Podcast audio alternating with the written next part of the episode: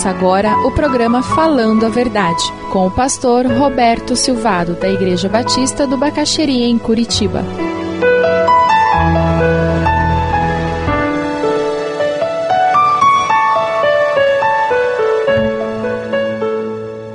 Segundo Coríntios 5, 17.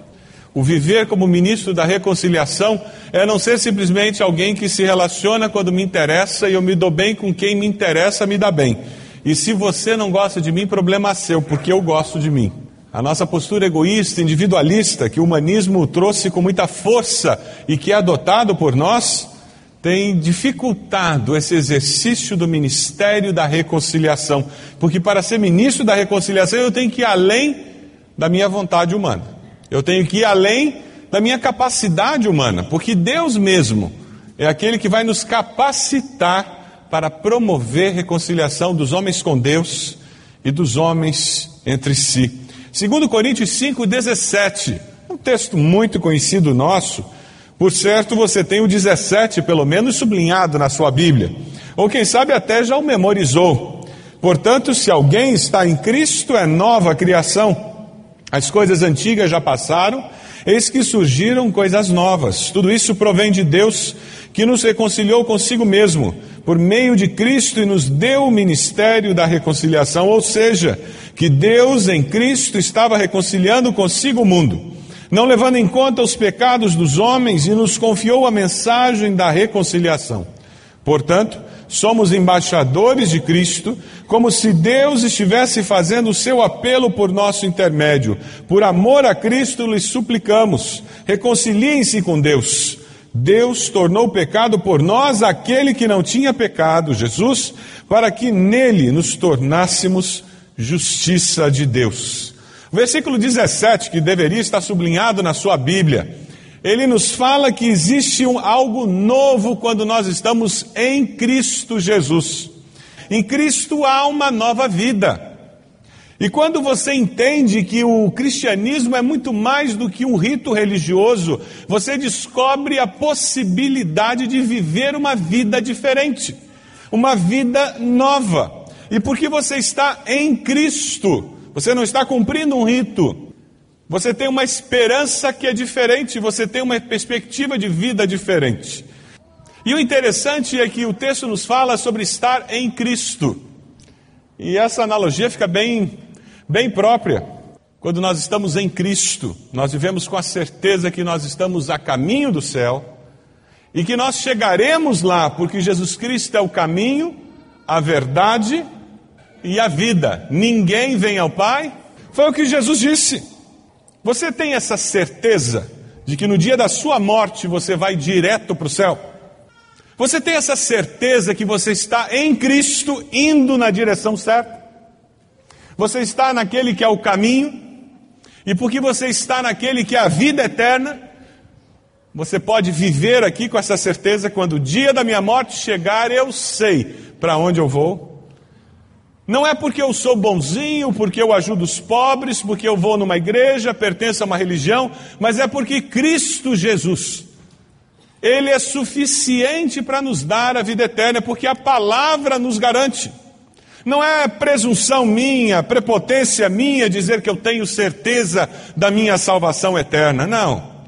Nós podemos dizer que temos certeza da salvação eterna porque a palavra de Deus assim nos diz. Então não é por presunção minha que eu faço essa afirmação, eu afirmo porque a Bíblia assim nos diz. Porque o Espírito de Deus confirma com o nosso espírito que isto é verdade. Você tem essa certeza? Quantas pessoas com quem você se relaciona que não têm essa certeza? Que passam pela vida sempre encontrando alguma resposta, tentando justificar como eles podem chegar aos céus. Nós precisamos ter consciência dessa vida eterna e da grandeza dessa vida eterna, porque isso nos leva a perceber o que é não ter essa certeza. Quando nós nos acostumamos com o Evangelho, parece uma coisa tão comum e tão sem importância ter certeza de vida eterna, que até não nos preocupamos muito com aqueles que não a têm. E perdemos a oportunidade de promover, de viver como ministros da reconciliação daquelas pessoas com o nosso Deus.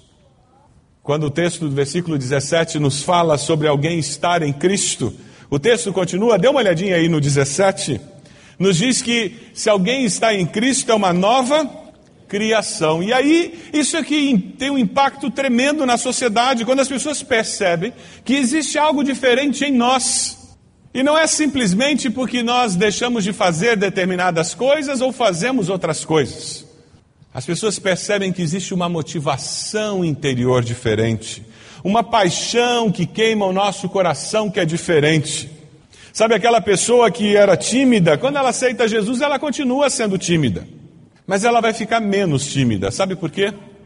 Boa parte da timidez das pessoas vem de insegurança interior, dificuldade de se aceitar, medo de ser rejeitado, e quando aquela pessoa experimenta a aceitação e o amor de Deus e a sua alma encontra mais equilíbrio, ela consegue ter menos medo de ser rejeitada pelas pessoas.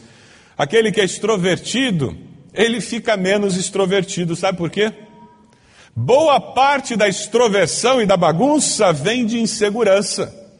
Às vezes a gente pensa que aquele extrovertido, o rei da festa, é uma pessoa muito segura. Que nada. Ele faz a festa porque é a forma dele se afirmar no grupo. Eu me lembro na faculdade, quando acertei minha vida com Deus aos 19 anos, essa era a grande crítica dos meus amigos. Você não faz mais tanta bagunça. E eu dizia, mas não tenho mais vontade. Porque muito daquela bagunça, extroversão, e tinha que contar uma piada nova e falar e fazer comentários no meio da aula era fruto de uma necessidade minha de me afirmar diante do grupo. Sabe, Jesus não muda a nossa personalidade, ele muda o nosso caráter. O nosso jeito de ser nos foi dado por Deus. O nosso caráter foi deformado pelo inimigo. Aí, quando nós somos nova criatura, uma nova criação, aquela vontade de fazer fofoca começa a ser modificada. E agora, em vez de contar novidades da vida dos outros, eu tenho vontade de contar novidades do que Deus tem feito na minha vida e na vida dos outros. E dessa forma eu abençoo as pessoas. Aquele que tem uma boca suja, amaldiçoa, fala palavrão, ele começa a falar aquilo que traz louvor para Deus, que agrada a Deus.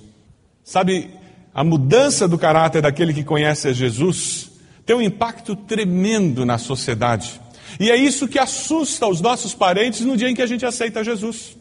Se você se converteu há pouco tempo, é provável que você tenha alguns parentes que estão apavorados, achando que você vai ficar fanático. Já ouviu isso?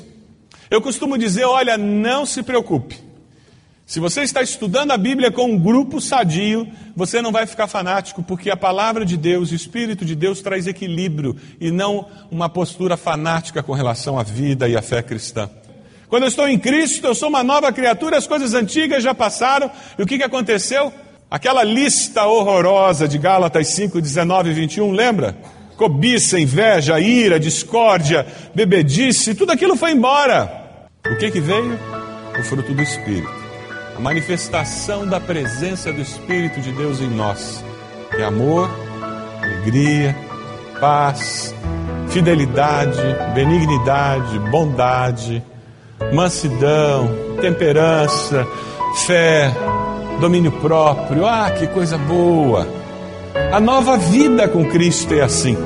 A pergunta é: você está vivendo uma nova vida? Ou o velho homem continua mandando em você? Ou a velha mulher continua mandando em você?